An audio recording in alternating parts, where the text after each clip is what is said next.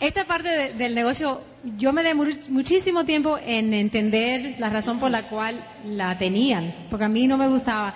Yo era mucho de, de, aprender, sino que me dijeran, esto es lo que tienes que hacer, el 1, el 2, el 3, el 4. Para mí eso era, era fácil entender. Pero esta parte de que la gente hablaban de dónde nacieron y cómo se criaron y qué cosas hacían y, y la relación matrimonial y todo eso, yo, ¿por qué hablan de eso si eso no, como que no enseña, me parecía a mí, ¿no? Pero honestamente, de, hace ya varios años, me di cuenta que era lo más importante. Porque si uno puede abrir su corazón puede aprender de, las circunstancias que han tenido en otras personas, se puede relacionar con ellos o puedes aprender suficiente para ayudar a otros a través de experiencias que hayan tenido ustedes o personas a la cual ustedes han escuchado los cassettes. Y siempre se, aprende mucho. Y ahora me encanta leer los libros de lo que ha pasado a las personas. Y, es increíble cuando uno empieza a leer, se da cuenta que casi todos los que han tenido éxito han tenido varios eh, problemas serios, eh, obstáculos bastante grandes en su vida, pero lo han podido sobrepasar y han llegado a lograr lo que ellos verdaderamente querían. Así que em, en sí nosotros pasamos mucho, pero pensándolo no es no es tanto. O sea, cuando uno está ahí le parece bastante serio, pero cuando ya lo pasa es como cuando pasa un ciclón que todo está bien calmadito y, y no parece que era tan mal. Pero nosotros cuando comenzamos en el negocio estábamos trabajando más de 12 horas al día eh, teníamos nuestra propia oficina. A Ramiro le habían enseñado el plan varias veces, a mí no, porque yo era, mm, tenía un carácter bien fuerte y mm, como que todavía, todavía hay personas que llaman a Ramiro, que hay otro red, que qué sé yo, que quieren enseñarle a él. A mí nunca me llaman. A mí todavía no me llaman. O sea, así que Ramiro todavía tiene una personalidad como más suave, más, más eh, como de personas. A mí todavía tengo que leer el libro eso, cómo ganar amigos y influir personas, por lo menos una vez al año. Y, cosa, y, estar más, más al tanto de eso, de esos libros así. Pero ah, nosotros estábamos trabajando muchísimo, pensábamos que habíamos llegado al éxito como se como la mayoría de la gente piensan que es el éxito, ¿no? Teníamos una casa bastante grande, teníamos otra casa, teníamos un Mercedes, un BMW, nuestra propia oficina, los dos abogados, Así que estábamos bien, pero en sí no teníamos vida porque todo lo que hacíamos era trabajar. No teníamos tiempo de pasarla con los niños. Si los niños estaban con nosotros era porque estaban en la oficina. Y si estaban enfermos, yo los traía a la oficina, le ponía como un heledón en el piso, le llevaba el Tylenol o qué sé yo, y, ellos estaban ahí eh, con nosotros, si no era que mi mamá lo podía cuidar. Así que esa era la vida que teníamos. Y los dos venimos de diferentes eh, backgrounds, ¿cómo se dice? ambientes. Bueno, em, aunque los dos nacimos en Cuba y los padres nos trajo bastante jovencitos a los Estados Unidos porque yo tenía menos de dos años y Ramiro creo que tenía como cinco, tres años cuando lo trajeron. Eh, la familia de Ramiro en Cuba era familia con mucho dinero. Tenían bancos, tenían fincas, tenían eh, muchísimos criados, tenían, bueno, muchísimas cosas. Mi familia era bien pobre. Mi mamá, antes de casarse con mi papá, era criada interna. Así que si lo hubiéramos quedado en Cuba, yo seguro que hubiera terminado siendo una de las criadas de Ramiro, en vez de, bueno, pero bueno, yo le doy gracias a mis padres por haber ido a los Estados Unidos y porque llevaron a Ramiro a los Estados Unidos, porque ahí tenemos, hemos tenido mucha oportunidad. Y aunque los dos en los Estados Unidos tuvimos, pasaron trabajo en las mismas familias, aunque era, uno vino de familia rica y la otra familia pobre, pero tuvieron que empezar con cero los dos. Pero tenían la oportunidad de empezar con cero y, y adquirir su casa y adquirir su carro y hacer lo necesario para em, hacer una vida mejor para los hijos. Así que yo, nosotros estamos muy agradecidos de eso. Y gracias a eso nos conocimos en la universidad. Eh, estábamos eh, estudiando bachillerato en ese, en ese entonces y él seguro que le habla un poquito más de eso, pero mm, teníamos una vida creo que bastante normal, pero es, es una vida que te separa bastante y aunque nosotros trabajábamos juntos, siempre eh, había mucha agresividad porque los abogados la gente le pagan para qué? Para que peleen y los defienda. Así que uno siempre está ah, bastante agresivo. Y los dos estábamos siempre gritando, diciendo malas palabras. Eh, ya no confiábamos en nadie. Yo empecé a ejercer derecho pensando que todo el mundo era bueno. A mí mi mamá me crió pensando que todo el mundo era bueno, eh, que uno conocía a alguien, le daba un besito, no tenía razón por la cual pensar que alguien estaba mintiendo ni nada, pero poco a poco me di cuenta que lo que había mucha gente allá afuera que, que mentían, que estaban dispuestos a hacer cualquier cosa para sacarle cosas a otras personas. Entonces uno va como creando unas barreras, unas paredes bastante eh, gruesas, ¿no? Para evitar que las personas te, te hieren. Y, y, eso así fue como, como nosotros nos pusimos los dos. Y cuando vino alguien a, hacer una cita con Ramiro para enseñarle este, este plan, Ramiro vino y me dijo a mí, mira, al fin tuve que hacer una cita con Mark porque me ha dicho tantas veces de reunirnos y ya no sé qué decirle. Así que hice una cita, pero ya me cancela. Pero nosotros teníamos tanto, tantos recados de tantos diferentes clientes y tantos casos y tantas cosas, se me olvidó llamar a cancelar. Y cuando ese día por la noche, eso fue como un milagro, porque nunca estábamos en la casa antes de las 10 de la noche. Y estábamos en la casa como a las 7, 7 y media. A las 8 tocan en la puerta. pero ¿quién, quién será? Porque es imposible, ¿sabes? ¿Quién, ¿Quién viene a visitar a las 8 de la noche, un martes? Y Ramiro estaba como un poco enojado porque nunca estábamos tranquilos, solos. Y cuando miramos en la puerta era el Señor que nos iba a enseñar el plan. Y me miró con una cara que yo creía que me iba a matar porque yo estaba supuesto a cancelarlo. Pero él fue el que hizo la cita, ¿no? Así que lo que a mí se me olvidó. Pero no te preocupes que yo, yo los, yo los saco de aquí rápido y vinieron y se sentaron en, la mesa del comedor y, desde que entraron dice, oye, pero qué casa más linda, mira qué piscina, que, sabe, todo lo que podían decir lo, dijeron positivo. Pero honestamente nosotros no teníamos tiempo ni de disfrutar la piscina porque siempre estábamos trabajando. Y entonces él dijo, bueno, pero ustedes son abogados, tienen su propio bufete, pueden eh, salir, eh, viajar cuando ustedes quieran, pero en sí, si uno no está en la oficina no está ganando dinero, porque otras personas no les pueden hacer el trabajo. Así que todo depende del esfuerzo de uno. Así, y yo se lo dije, no, aquí no hay tiempo para tomar vacaciones porque cuesta mucho, no solo el viaje, pero el, trabajo que no, que no se hace cuando uno está ahí. Y bueno, empezó a decir todo lo que, todo lo posible para, para decir cosas buenas de nosotros, de nuestra casa, de nuestra vida, los carros, lo que sea. Y siempre que decía algo, yo decía verdaderamente como me estaba sintiendo. Lo que pasa es que cuando uno está tan ocupado, no tiene mucho tiempo de pensar verdaderamente lo que está haciendo, sino está existiendo y está de, día tras día, semana tras semana, mes tras mes, año tras año con lo mismo, lo mismo, lo mismo y no te das cuenta. Pero todo eso que él dijo me fue dando, me fui dando cuenta, ¿no? De que algo tenía que cambiar.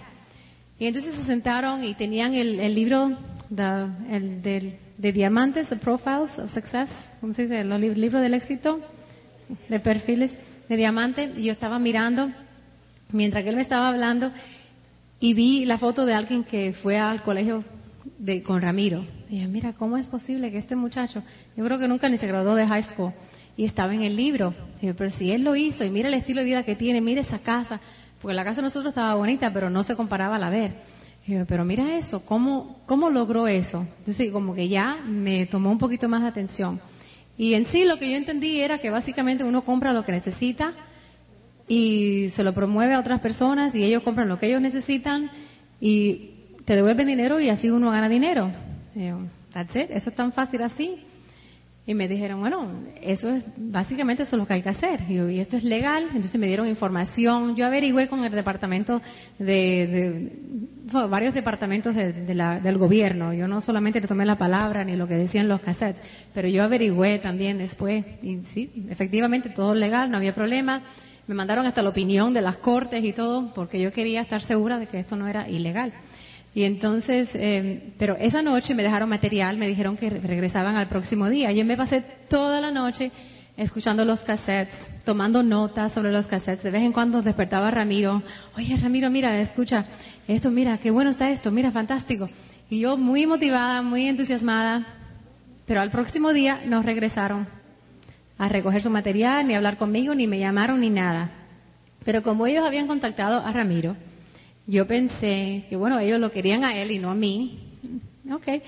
Y yo eh, estuve hablando con Ramiro y el niño me escuchó y me dijo, mami, ¿te acuerdas? Eso no es el mismo negocio que está haciendo el papá de Victor. Mi hijo tenía un amiguito, ellos en aquel entonces jugaban pelota, softball, y un día, en uno de esos juegos, yo me tenía que ir a la oficina, era un sábado, y el juego se había demorado, yo tenía que ver un cliente en la oficina.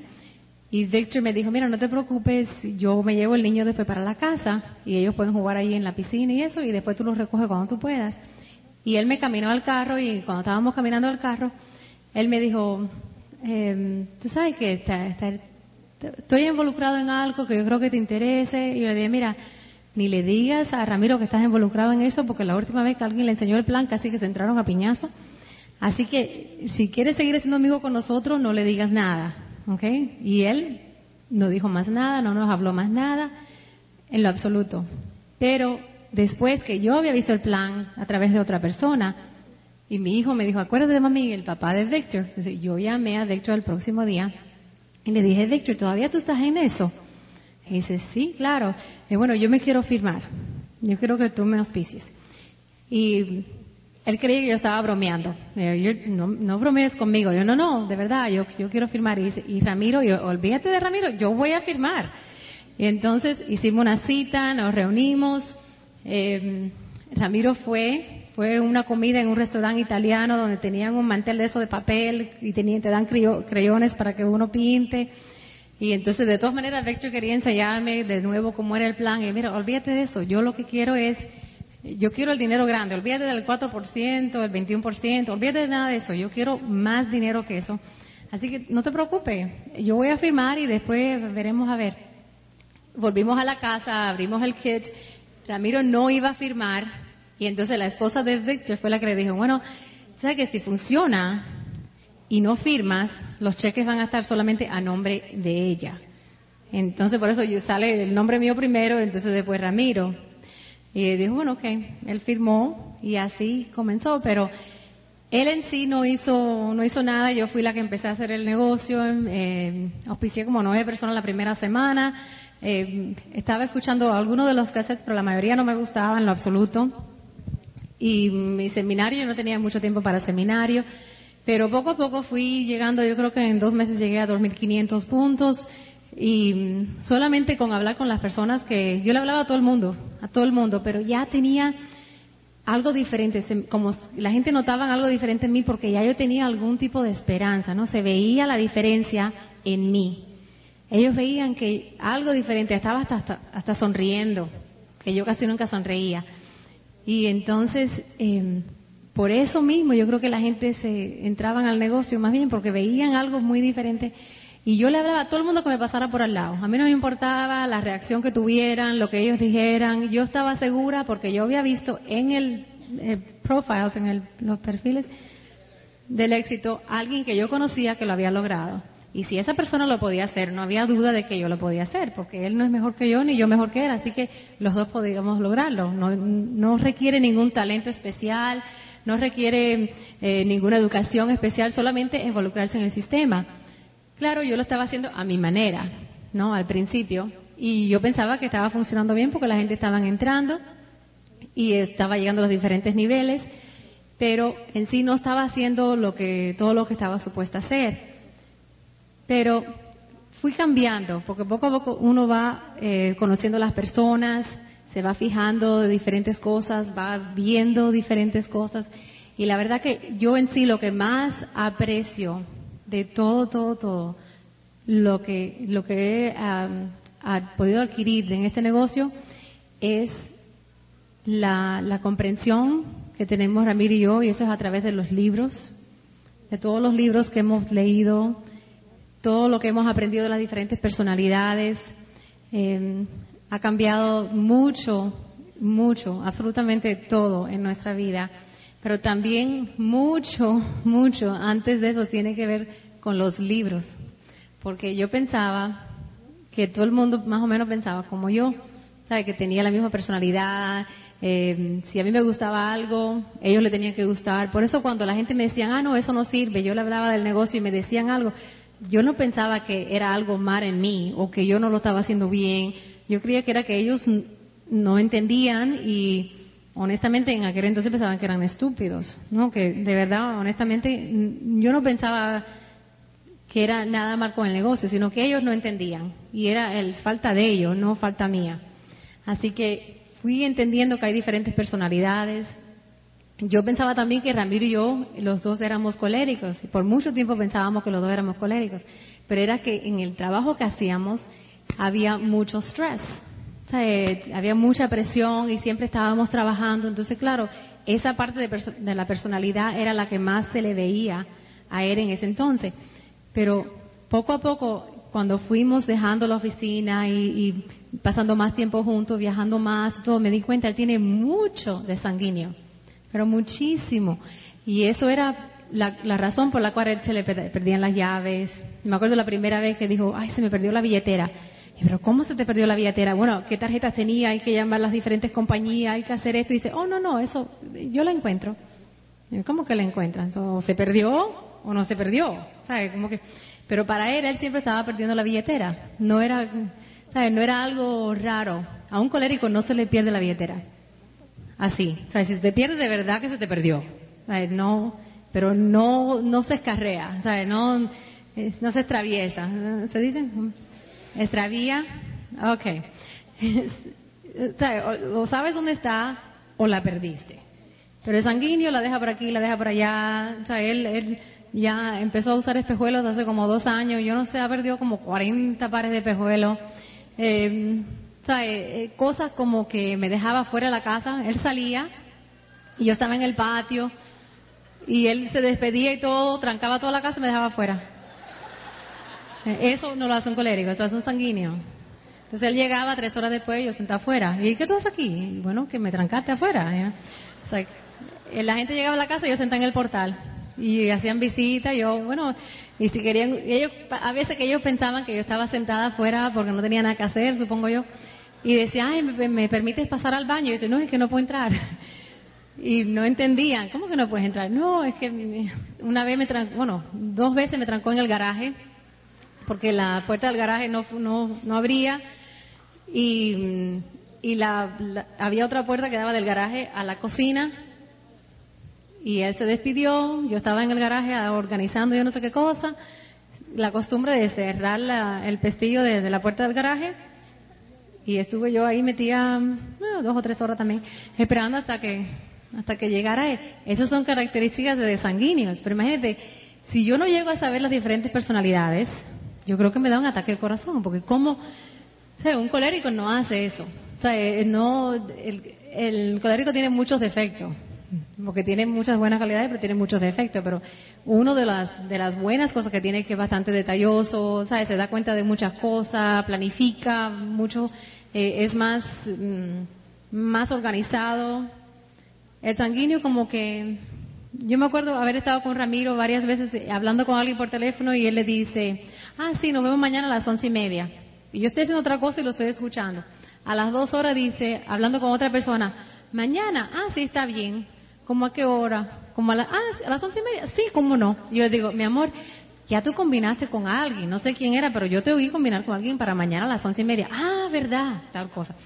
Así que, ¿sabes? Tenemos eh, diferentes características y me he dado cuenta que él no me hacía las cosas a mí a propósito, sino que eso era parte de su personalidad. Pero eso es lo que lo hace él tan divertido. Él está con todas las personas y habla con cualquiera. Estábamos hoy en el hotel, bajamos el elevador. Nancy, William y yo estábamos atrás hablando. Sale Ramiro, hay otro señor que está caminando así, que está pasando por delante del elevador. Ramiro se empata con ese señor y empieza a hablar. Cualquiera cree que se conocen, están hablando, hablando, hablando, nosotros tres atrás. Ramiro con el señor como si fueran amigos de... Ah, es la personalidad de él. Después en el elevador otra vez había otro señor que da la casualidad que vive en Miami, en la ciudad de Coral Gables, tiene un acento como de Australia o de Inglaterra. Y Ramiro le dice, ay, pareces un artista, pareces...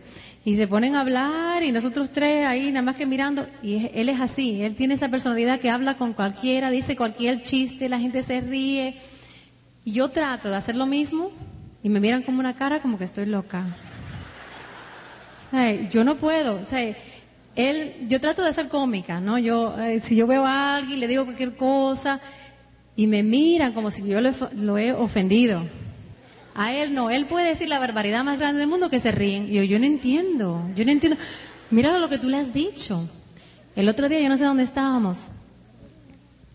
Y dice, ah, había unas cuantas mujeres hablando de unas que se, se aumentó los senos y la otra que sé yo, no sé cuándo. Y Ramiro le dice a una en particular, le dice, yo no entiendo por qué las mujeres hacen eso. Si de todas maneras ellos no saben que los hombres saben que eso no es verdad, que eso está falso, que qué sé yo. Yo le, me quedo así, Ramiro, ella se lo hizo. Y él, como que, ella no lo tomó mal, no. Él, ni cuenta se había dado de que ella se había hecho la operación. Y yo, yo, la primera vez que la vi, digo, oye, está raro eso porque no era teenager, tú sabes que, un, que cambia de año por año, ya a esa edad ya no crecen más. Y, y él ni cuenta se dio, como que... Eh. Así que son las diferentes personalidades y para mí eso ha sido eh, una ayuda inmensa, lo de los libros, porque te ayuda conocer a las personas, entenderlos de tu grupo. Yo sé que, yo sé que a mí usaron los libros enseguida, enseguida, el platino que estaba en nuestro upline, las, la muchacha enseguida se dio cuenta que yo era colérica no había que leer el libro mucho para saber eso. Y yo a los seminarios en sí no me gustaba ir a los seminarios. Y ella, me eh, ella enseguida me dijo, ¿sabes qué? Yo sé que tú vas a tener un grupo grande. Y si tú tienes un grupo grande, tú vas a estar en, en charge of, como encargada de los seminarios. Tienes que ir a los seminarios. Porque tienes que saber cómo es que se organizan para poder planificarlos y qué sé yo. Y vos, yo voy a estar encargada de los seminarios. Ya, ya yo llegaba temprano, yo estaba ahí mandando a todo el mundo. Primera vez que iba a un seminario, oye, el letrero eso así no me gusta. Yo creo que lo tienen que mover un poquito más para allá. Porque ya, y, primera vez que voy a un seminario y, iba temprano y ya estaba yo mandando a la gente. Así que ella enseguida sabía las diferentes personalidades. Eso es algo que uno puede usar para motivar, para ayudar que las otras personas aprendan no usen eso como una excusa por la razón, ¿sabe? Como la razón por la cual ustedes actúan de cierta forma, porque en sí lo que uno quiere lograr es tener de todas las diferentes personalidades al momento apropiado, sino no siempre ser colérico para todo. Hay que aprender a ser más sanguíneo para ciertas cosas, más detalloso para algunas cosas. Uno quiere el balance, pero en sí, más que nada, uno quiere poder ayudar a otras personas, entenderlos, poder quererlos por la personalidad que tienen, por, por las experiencias que ellos han tenido, por, porque son ellos, apreciar las diferencias. Y eso me costó mucho trabajo, porque si no pensaban como yo, no eran muy inteligentes. Pero la que no era inteligente era yo, porque hay tantas personas que saben tanto de tantas diferentes cosas que si uno se limita solamente a lo que uno no cono a lo que uno conoce, está, está perdiendo mucho, está fallando mucho. Pero nosotros hemos podido hacer tanto, cambiar tanto, apreciar tanto, viajar tanto. Y no lo digo por porque sea nosotros, sino porque ustedes también pueden. Ustedes pueden ir a donde quieran, pueden lograr lo que ustedes quieran, pueden eh, verdaderamente lograr sus sueños. ¿Qué es lo que ustedes verdaderamente en su corazón quieren lograr? sin miedo, porque muchas veces pensamos y a la vez tenemos un miedo como que, oye, no, pero si de verdad yo pienso que yo voy a poder lograr eso y después no lo logro, como que me va a doler mucho. Pero sabes qué, si no lo, ni lo atentas, no tratas, no, no, no te enfocas y no lo haces, ya fracasaste. Ya fracasaste. Así que tienes que verdaderamente pensar qué es lo que quieres de tu vida, qué quieres lograr, qué tipo de familia quieres, qué, qué, ¿Qué quieres? ¿Qué verdaderamente quieres? Porque lo puedes lograr. Ustedes, si, si tienen ese deseo por dentro es por alguna razón. Alguien les puso ese deseo por dentro. Y quiere que ustedes sean todo lo que ustedes verdaderamente quieren ser. No tengan miedo. Quieren que tengan, no tengan miedo. Pero sí tienen que hacer lo posible por lograr sus sueños. Ustedes los pueden hacer. Si nosotros, de la manera que empezamos, hemos podido lograrlo, ustedes más que más. Porque yo he visto cómo son ustedes aquí. Son personas mucho más amables, tienen un corazón mucho más grande que lo que teníamos nosotros. Tienen muchas ventajas. Y, lo pueden hacer todo, tienen que creerlo. Tienen que creer que ustedes pueden lograr verdaderamente los sueños que ustedes de verdad quieren tener. No tengan miedo. Así que si nosotros lo hicimos, ustedes pueden.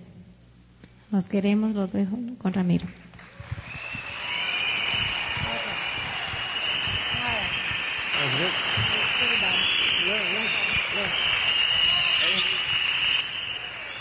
Thank you, Bárbara.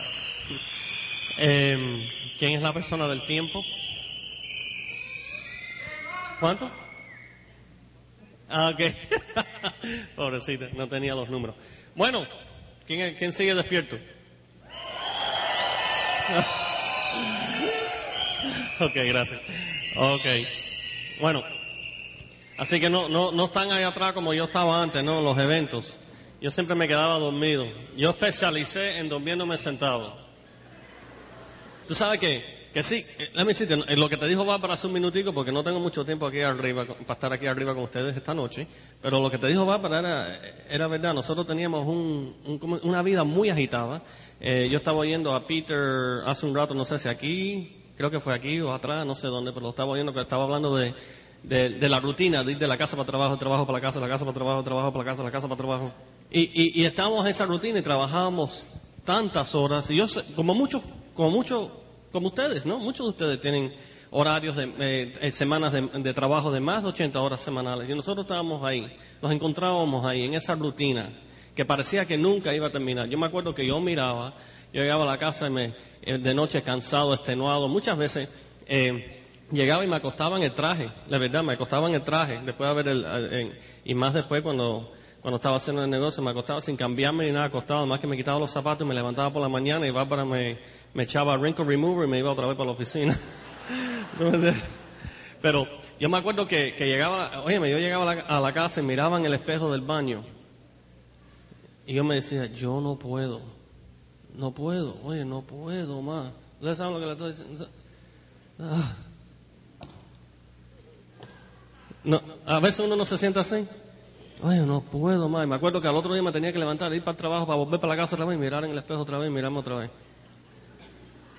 No puedo más. Ese hombre en el espejo estaba bien cansado. Oye, qué feo te estás poniendo, viejo, carajo. Cada vez que me miraba en el espejo me lo, decía más viejo, más cansado. Y todo el mundo que me decía, me, me veía, me decía, ¿qué te pasa? Y esa ojera. ¿Tú no odias cuando te dicen eso? ¿Qué te pasa? Y estaba gordísimo porque todo lo que hacía era comer comida de esa rápida, McDonald's y Burger King, porque no había tiempo para nada. Y, y, el negocio vino a nosotros entonces un día a través de un amigo mío que, y que era cliente, amigo también, y, me había insistido por mucho tiempo que yo hubiera esta oportunidad. Y lo que ocurrió fue que a mí, a mí me habían ofrecido esta oportunidad muchas veces anterior. A mí, yo tenía varios amigos, uno que llegó a ser doble diamante y otro que llegó a ser esmeralda con creo que 51 diamantes abajo de él. eh, los dos me, propusieron el negocio en otros momentos, en otros tiempos, y a los dos le dije, le dije que no, que no, que no me, no me interesaba. Entonces cuando este, este, este nuevo amigo mío o cliente mío me insistió y me insistió que yo le enseñara el negocio, yo un día por pena le dije, ok, que me dejara yo, que yo, que me deja, que lo dejara él enseñarme a mí el negocio. Yo un día por pena le dije, ok, bueno, mira, ven el martes que viene a la casa nosotros y yo dejo que tú me compartas el negocio conmigo una vez más. Y señores, él saliendo por la oficina mía, yo entré a la de mi esposa y le dije, llama a este señor, se llamaba Mark, y cancela para el martes que viene. Ella dice que yo soy exsanguíneo y que se me olvidan las cosas. Pero ella fue la que se olvidó llamar para cancelar, no yo. Porque el martes que viene, cuando estuvimos en la casa, efectivamente él vino, los tocó en la puerta y estaba con una esmeralda. Y esa persona y él se aparecieron en nuestra casa. Y esa noche nosotros llegamos tempranito, por primera vez en yo no sé cuánto tiempo, porque nosotros siempre llegamos a las nueve y media, diez de la noche, tardísimo, cansados, Y yo siempre iba a ese baño y siempre miraba a ese hombre en el espejo para quejarme del día, ¿no? Y quejarme de mi vida. Pero esta noche llegamos tempranito y de casualidad este hombre llegó tempranito, los tocó en la puerta para enseñar el plan. Yo creía que Bárbara había cancelado y Bárbara se la había olvidado completamente. El hombre entró a la casa y se sentó en el comedor con Bárbara. Yo enojado me fui para el cuarto. Y cuando terminó y se fue, salí del cuarto y le pregunté a Bárbara, bueno, ¿y qué?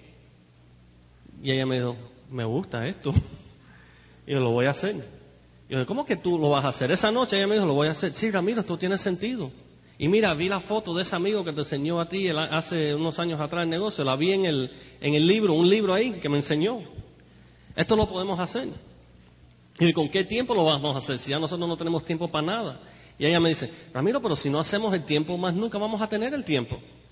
Y yo, eso te lo dijo el hombre ese. Eso no, eso son tus palabras.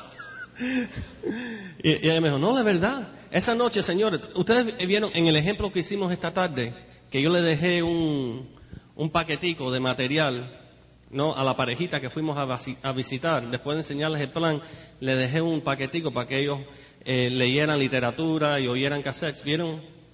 ¿Vieron el ejemplo ese? Bueno, esa noche, ese señor que vino a enseñarnos el plan hizo lo mismo. Los dejó un paquetico con material. Y lo que ocurrió es que esa noche Bárbara estaba tan entusiasmada que se pasó toda la noche oyendo el, el cassette y leyendo, la, eh, oyendo el cassette y, leyendo la literatura. Y cada ratito me despertaba y me decía, Ramiro, oye esto, oye esto. Y yo, déjame tranquilo, déjame dormir. No, pero tienes que oír esto, déjame tranquilo, déjame dormir. Y al otro día el hombre había hecho la cita para venir y recoger el material, igual que les enseñamos nosotros. ¿Te acuerdan el ejemplo que dimos esta tarde? Dejamos el material y ¿qué hicimos yo y Bárbara? A las 24 horas volvimos a recoger el material, ¿no? De, para hacer el seguimiento. El hombre hizo lo mismo, hizo la cita para venir a recoger el material. Pero ¿sabes lo que pasó? No vino. No vino. Bárbara se sintió rechazada de qué hizo ella. Llamó a Víctor y Víctor fue el que terminó patrocinándonos a nosotros. Yo después me encontré con ese amigo mío mucho tiempo después en un parqueo de un colegio y hablé con él unos minuticos porque él vino a recoger el material unas dos o tres semanas después y se lo llevó, y, pero yo nunca llegué a hablar con él, pero después hablamos y, y él me dijo que él, él, ese era, ¿cómo se dice?, la parte del, del, de, los, de los pasos de la acción que él nunca llegó a dominar. Él me dijo, en aquel entonces nosotros éramos Esmeralda, que él había tenido otro más que le había enseñado el plan, en, que también no fue a recoger el material al tiempo, que también entró con otro y que también llegó a Esmeralda. Así que hizo dos planes a dos personas, los entusiasmó con el negocio, lo único que tenía que hacer era haber ido a buscar su material a tiempo, no lo fue a hacer y esas dos gentes se metieron en otro negocio, uno llegó a Diamante y el otro a Esmeralda. Métate una patada. Pero a veces son las cositas pequeñitas en la vida que son lo que hacen toda la diferencia. Es el abracito que tú le das a tu esposa, a tu esposo, el besito que le das por la mañana, ¿no? Que las haces a ellos sentirse que tú de verdad los quieres que de verdad tienes un interés en ello. A veces son las cositas pequeñitas en la vida que, hacen toda la diferencia en que si tú vas a tener éxito en tu matrimonio o si vas a tener éxito en el negocio.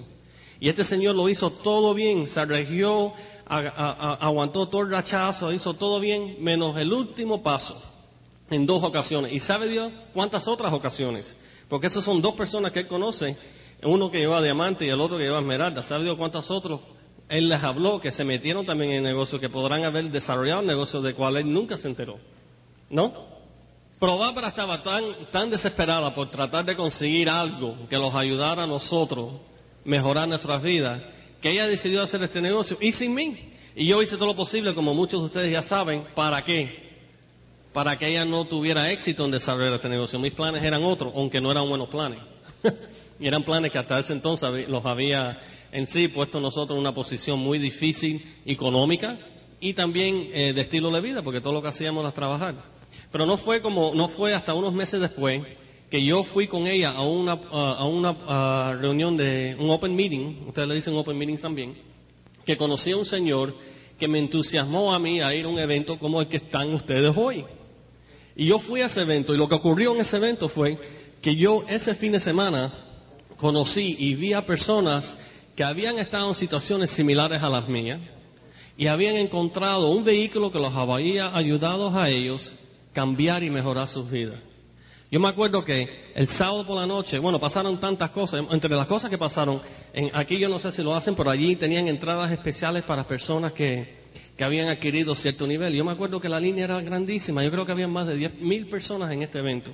Yo me acuerdo que hoy Bárbara pudimos no, no, tuvimos que pararnos en esa línea, pudimos entrar hasta adelante y sentarnos al antico, al antico. Ya yo me creía importante. No había hecho nada, pero me creía importante. Pero lo habíamos podido haber hecho porque Bárbara había llegado a un nivel de 2.500 puntos, que creo que es el equivalente aquí de, del 15%, y lo había hecho ella solita, en como dos o tres meses. Tres meses. Habíamos entrado en febrero y era, era, era junio.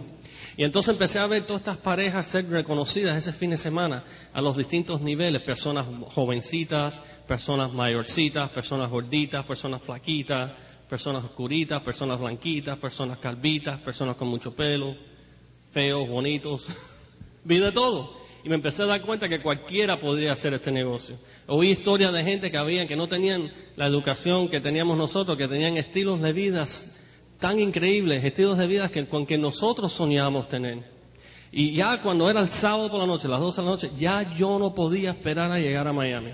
Y esa noche, señores, fue la primera vez en mucho tiempo, o que yo me pueda acordar, perdona, en que yo fui a mi cuarto y entré a ese baño y miré en el espejo y por primera vez, en vez de ver un hombre viejo, arrugándose, deprimido, oí a alguien decirme, psst. Yo miré así en el espejo y la, persona en el espejo me miró a mí, tú, ven acá. Y yo pensé, ¿estaré drogado? Pero ese hombre me está hablando a mí. Me dijo, ven acá, ven acá. Y yo me acerqué al espejo y me dijo, tú sí puedes.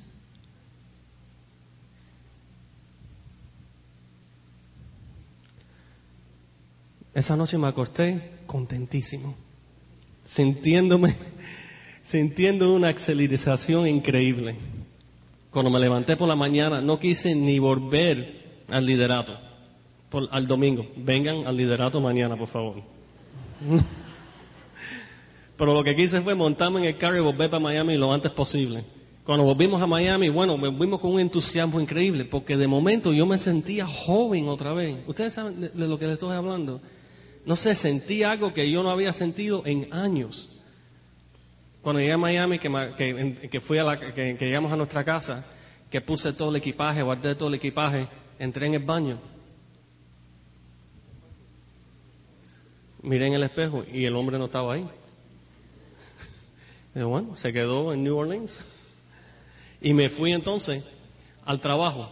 Esa noche llegué del trabajo, hice mi rutina de todos los días, pero tenía un entusiasmo diferente al que había tenido antes. Al otro día teníamos un open meeting y fui al open meeting y había otra persona que estaba haciendo el plan esa noche y sentí ese entusiasmo que sentí cuando estaban en la función el fin de semana anterior. Y volví a la casa esa noche, me fui a lavar los dientes y oí. Me siguió este hombre. Y miré y me dijo, me dijo, y yo me acerqué otra vez y me dijo, Tú sí puedes. Me acosté a domingo. Al otro día me levanté más rápido que el día anterior, con más entusiasmo que el día anterior. Hice mi rutina y esa noche fui a hacer un plan. Y cuando llegué a la casa, que me quité el traje, que me fui a lavar los dientes, oí, miren el espejo. Me dijo, me acerqué y me dijo, tú sí puedes. Me acosté a dormir. Al otro día me, levanté por la mañana más entusiasmado que el día anterior. Ese día, a la hora de almuerzo, coordiné un plan con alguien. Y yo todavía no sabía enseñar el plan. Así que le pedí a alguien en mi línea de dos pisos que viniera conmigo para enseñar el plan. La persona en la línea de dos pisos enseñó el plan, la persona se entusiasmó y dijo que iba a entrar. No abrimos el kit pero dijo que iba a entrar. Yo me entusiasmé más que nunca. Fui a la casa, fui a un plan luego esa noche que había en la organización, llegué a mi casa, me quité el traje, me fui a lavar los dientes. ¿Y quiénes creen ustedes que estaba en ese espejo? Ese hombre que me hizo.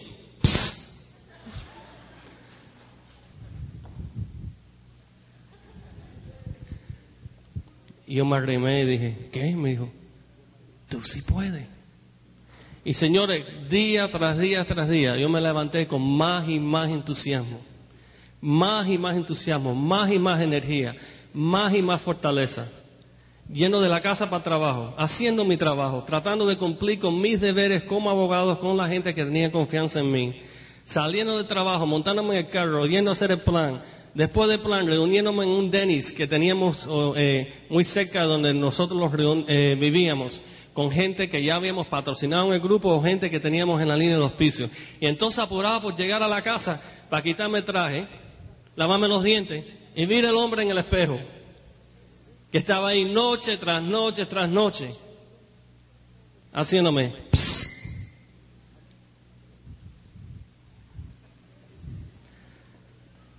Sí, tú sí puedes. Y pasaron las semanas, y pasaron los meses, y, vinieron los obstáculos, y vinieron las, y, cumplimos las metas, venciendo esos obstáculos. Llegamos a platino al año después de haber entrado en el negocio.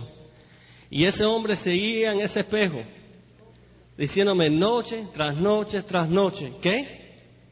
Tú sí puedes. Yo cada día, aunque hacía más y tenía más responsabilidades y más obligaciones, tenía más energía y más entusiasmo y estaba más enamorado de la vida que nunca. La gente me veía caminar más rápido. Me decían, tú estás bajando de peso, ¿qué estás haciendo? Oh, te vi sonreír. Tuve un evento con platinos y una esmeralda que tengo en mi organización y la esmeralda sentado ahí se echó a llorar porque me está, los dijo cuando estábamos todos reuniendo que me había visto sonreír y reírme por la primera vez en meses, porque no me había visto en como seis meses, que Jorge Gutiérrez. De momento empecé a cambiar mi actitud hacia todo, hacia todo. Empecé a viajar y encontré que el hombre en el espejo viajaba conmigo. Iba a Carolina del Norte y se iba a un evento ahí y llegaba a las 3 de la mañana cansado y muerto cuando me iba a lavar los dientes y entraba en el baño a lavarme los dientes, en el espejo estaba quién? y yo, y yo lo miraba y él me decía, no, espera, estoy confundido. y yo me acercaba y él me decía, tú sí puedes. Y llegamos a Perla. Me acuerdo que cuando llegamos a Perla fuimos a un evento también en Charlotte, North Carolina, y cuando llegamos a Miami, estaban muchos de nuestra organización que habían llegado ante nosotros y los tenían una fiesta de sorpresa. ¿Tú te acuerdas de eso, Bárbara? ¿Tú te acuerdas? Y esa noche fiestamos, estuvimos juntos, celebramos, fue una noche tan linda, tan, tan linda. Y cuando se fue todo el mundo, que yo estaba pasando por el espejo que teníamos en la sala, oí, y yo, ¿qué tú haces ahí? Tú estás supuesto estar en el baño.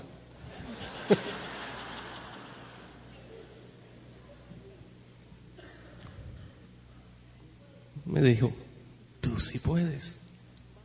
Y empezamos a trabajar más que nunca, en vez de menos más. Planificamos más, empezamos a reunirnos más con nuestra línea de auspicio y empezamos a soñar que pudiéramos llegar a Esmeralda. Y llegó el día que al fin pudimos lograr tener esa tercera organización cruzar que fue como a los dos años y medio de haber estado en el negocio. Y yo más entusiasmado nunca había estado. Y más creencia en lo que tenemos nosotros en nuestras manos nunca había tenido. Y empecé a viajar como nunca lo habíamos imaginado. Yo creo que en ese año que llegamos a Esmeralda, yo no sé cuántos cruceros lo tomamos, no sé cuántas, cuántas ciudades y países visitamos. Y cada vez que yo, o cada lugar que yo iba, el hombre en el espejo me seguía a mí. Y, un día, yo y Bárbara decidimos que no íbamos a ejercer derecho. Decidimos que íbamos a tomarnos un tiempo porque ya estábamos ganando buen dinero. Y decidimos que lo íbamos a tomar suave por un tiempo. Y yo me retiré del derecho. me fui de la oficina, regalé todo lo que teníamos, todos los muebles, todo el negocio, todo y lo fuimos. Y lo que ocurrió durante los próximos dos años fue muy interesante, porque yo y Bárbara caímos en una zona de comodidad. ¿Sabes lo que es una zona de comodidad? El grupo estaba creciendo tanto, teníamos tantos líderes, que ya yo y ella de verdad no teníamos mucho que hacer para mantener el crecimiento, por lo menos en esas tres organizaciones principales. En vez de hacer mis 20 o más planes al mes, si yo daba uno o dos planes a la semana era mucho. La gente pasaba por mi casa a mediodía y me encontraban en el patio atrás, bajo la mata aguacate, fumando un tabaco. Y una noche, y una noche entré a mi casa a lavarme los dientes y el hombre en el espejo ya no estaba ahí. Yo busqué, ¿qué pasó? Pues ya no estaba ahí. Fui a la sala, miré en el espejo la sala.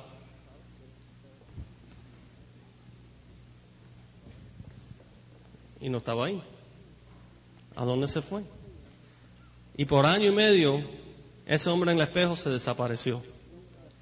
Y la vida de mí y la de Bárbara volvió a una normalidad, si es que la quieres llamar una normalidad, a la normalidad que, que existía antes del negocio, pero sin la atención que habíamos tenido cuando estábamos ejerciendo derecho.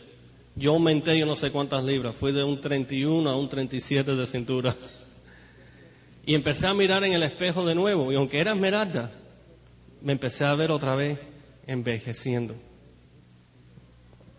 Oye, me estoy poniendo más viejo, se me está cayendo el pelo, mira las entradas estas. Fui a una conferencia en donde hablé y la señora sentada adelante me pintó una, ¿cómo se dice?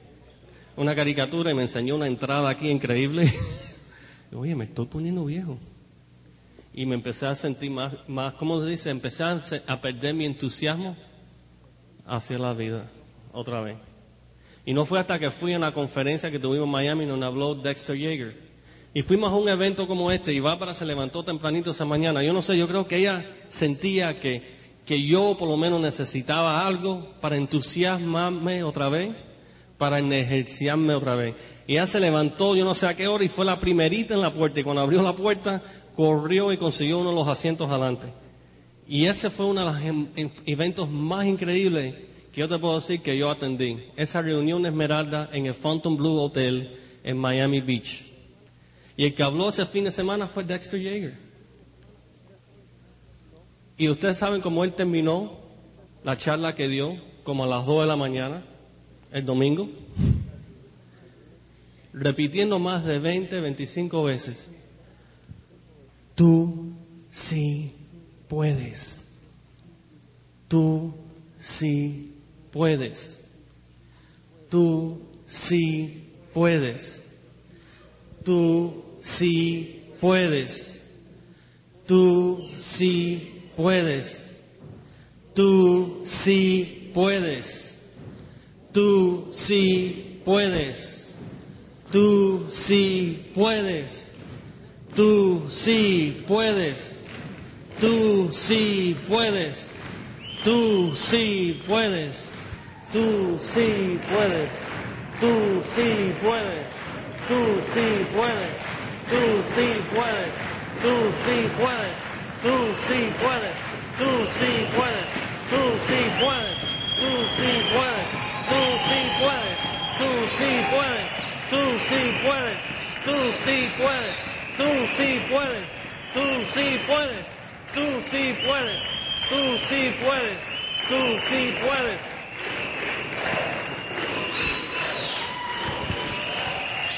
Tú sí puedes.